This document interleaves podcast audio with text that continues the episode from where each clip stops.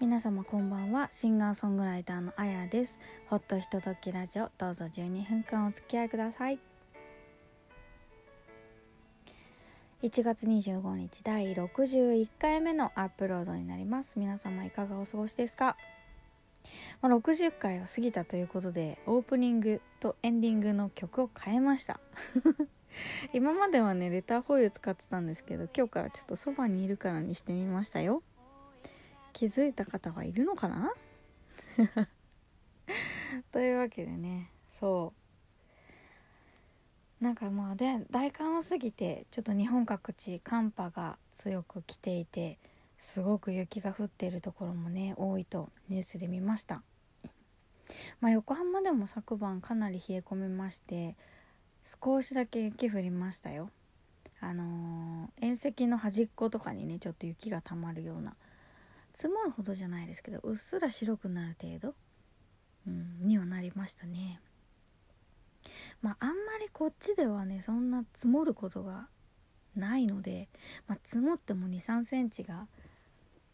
くらいかなっていうところですけれども、まあ、それでもねあの普段降らないので電車とかの運行には結構影響が出てしまうようなね感じですけれどもまあ最近結構こう立ち往生の話とかも聞きますからね。本当に気をつけて過ごしていただきたいなと思っています。あとなんかほら電気代とか高いじゃないですか。あかんねエアコンとかもつけづらいからさ。私は家にいる時とかはもう毛布を体中に巻きつけて。毛糸の帽子かぶってマフラーして手袋して毛糸の靴下履いてなんか知らないけどモコモコの家用のブーツみたいなの履いて過ごしています。ねなのでもうほんと皆さん暖かくして過ごしていただきたいと思います。まあでも何年前だったっけな多分ね2018年とか横浜でもめちゃくちゃ降りましてあんまりに降ってね面白かったんでちょっと外出てみたりとかしたい。で 遊んでみたりしたんですけどで私が住んでるところは結構坂の上なんですよね。だからあのそんだけ雪降っちゃうとどっかどこに行くにも大変なんですよ。もう全部坂だから。なんですけどそのねいっぱい雪が降った時は面白くなっちゃってお外でね夜ですけどこっそりこう雪をねかき分けて歩いて遊んでみたんですけど。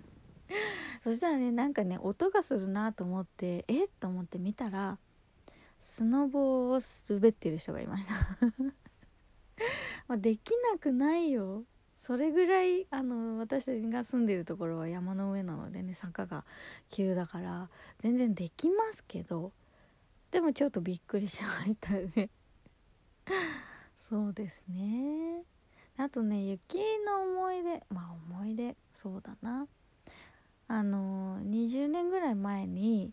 半年ぐらいねアメリカのボストンっていうところに留学をしていた時期があるんですけれども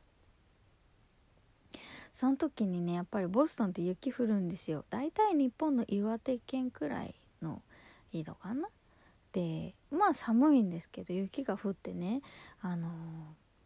それまでいわゆるパウダースノーっていうのを触ったことがなかったんですよね。なんかねあの雪雪合戦をしようと思って丸い玉を作ろうと思っても結べないんですよ雪が。サラッサラで。そう。結構あれは衝撃的でした。あとはねあの雪の結晶自体が大きいなと思いましたね。こっちでもあのコートとかの袖にこうポッと落ちてくると結晶が見えたりするじゃないですか。あの肉眼でもね。でもねもうまつげとかにくっついたやつが全部雪の結晶みたいな。すごい大きくってもうねびっくりしました。あんなにあんな状態で雪って降ってくるんだなと思って。結構面白かった記憶があります。まあとはいえあんまり寒いのは好きじゃないんでね。ちょっと見る分にはいいですけどやっぱり雪がたくさん降るところにはねえ私はちょっと嫌だな住めないなとは思います。寒いの苦手なんでね。でもねあの今お住まいで大雪で大変な方は本当にね気をつけてお過ごしいただきたいなと思っております。くれぐれもねお怪我とかされませんようにね車とかも気をつけていただきたいと思っています。はい。まあまあ雪のお話はそんな感じですけれども。まあね今日の話題はドーンみたいなのはちょっとないんですけどあの先日ね今までこう何回もライブは拝見していたりとか作品聴いたりとかしている、まあ、ギタリストさんとあのゆっくりちょっとお話をする時間をいただきましてうん。そうそうそう。でもねあのお話しする時間をいただいたからね本当はラジオを撮りたかったんですよ。インタビュー撮りたかったんだけど言えなくって撮ってこなかったので 今度ねまたあの改めてあのインタビューは改めてね撮らせていただきたいなと思ってるんですけどまあ、その方は非常にだから作品作りの中でもライブをするっていうあれにしてもあのやっぱり今この瞬間にしかできないこととか出せない音とか例えばレコーディングするにしてもその一一瞬にしか込められないものだったりとかっていうのをやっぱりすごく大事にされている方で、まあ、ギターを弾く方も歌を歌う人っていうのも、まあ、世界に目を向けたら本当にたくさんいるわけじゃないですか。まあ、そんな中で自分には何ができるのかとか自分にしか出せないものってなんだろうなとか、うん、そういうことをすごく大事に思われて大事にしていらっしゃる方だなっていうのを改めてお話しさせてもらって思いました。でうん。でも私は割とそういうタイプなんですけどやっぱり人と比べて落ち込むっていうね悪いループですよね。そういう瞬間がやっぱりどうしてもあってうんなんだろう。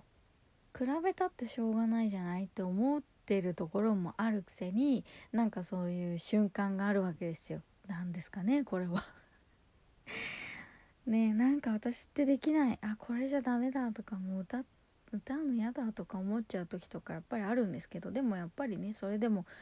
うん求めてくれてる人とか待っててくれてる人とかいいねって言ってくれる人がいる限りはやっぱり続けたいと思いますし、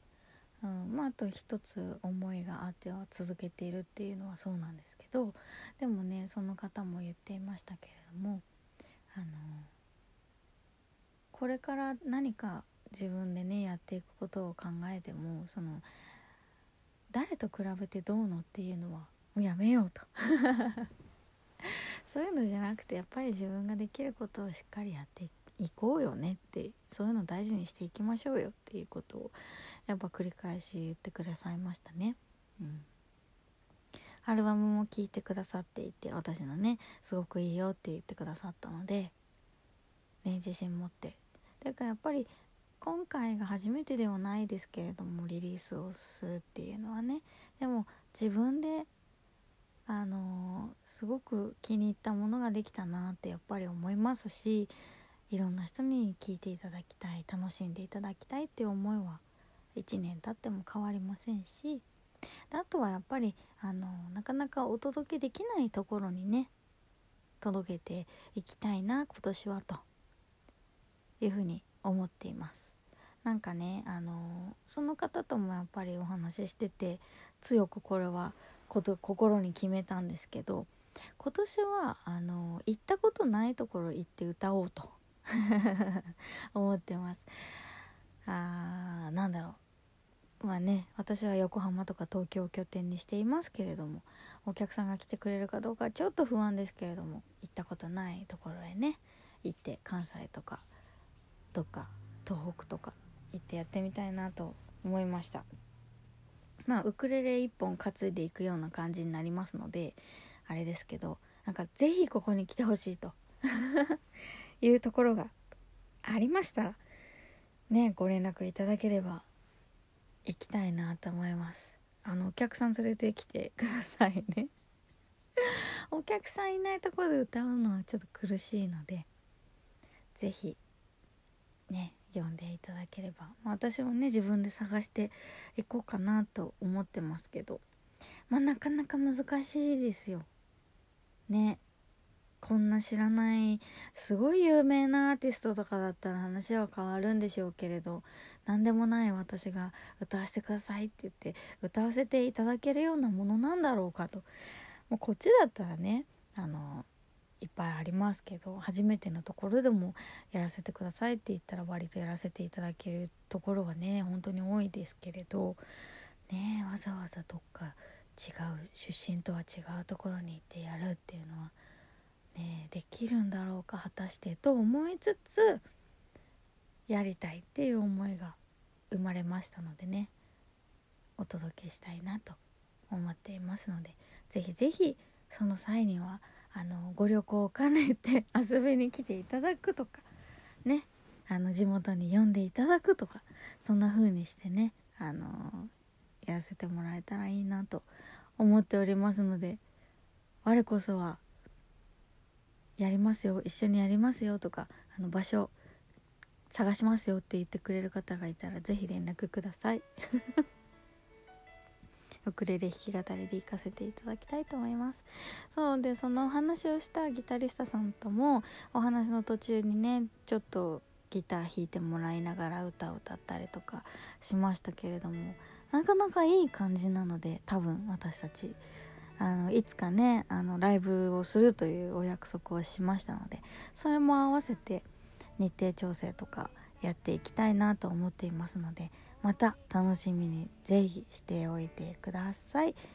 えー、今日もお付き合いいただきましてありがとうございました。皆様暖かくしてお過ごしください。ありがとうございました。